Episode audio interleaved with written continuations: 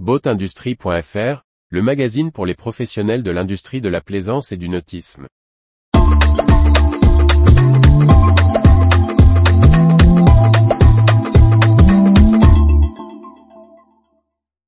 Un avenir de la plaisance toujours sur deux coques?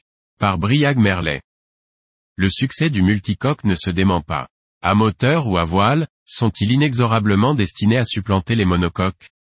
Si les catamarans à moteur de petite taille existent depuis de nombreuses années aux États-Unis, le choix du multicoque gagne les grandes unités.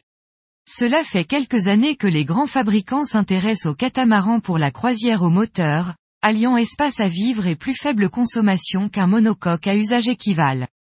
Après Fountain Pajot et Prestige, c'est au tour du groupe Katana de vouloir déplacer la simple adaptation du voilier au moteur et de créer une gamme dédiée, en investissant pour cela au Portugal. Avec l'arrivée en Europe de Four Winds sur les petits modèles, la dynamique semble lancée. Pour autant, la question des espaces dans les ports reste une vraie problématique dans les zones de plaisance dense. Mais ce n'est pas la seule question.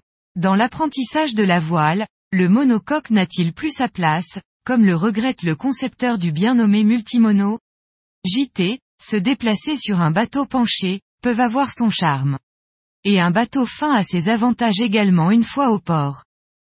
Entre génération du plaisancier et façon de naviguer, la clientèle tranchera pour l'un ou l'autre. Peu importe le nombre de coques, pourvu qu'il y ait l'ivresse de la navigation. Retrouvez toute l'actualité pour les professionnels de l'industrie de la plaisance sur le site boatindustrie.fr et n'oubliez pas de laisser 5 étoiles sur votre plateforme de podcast.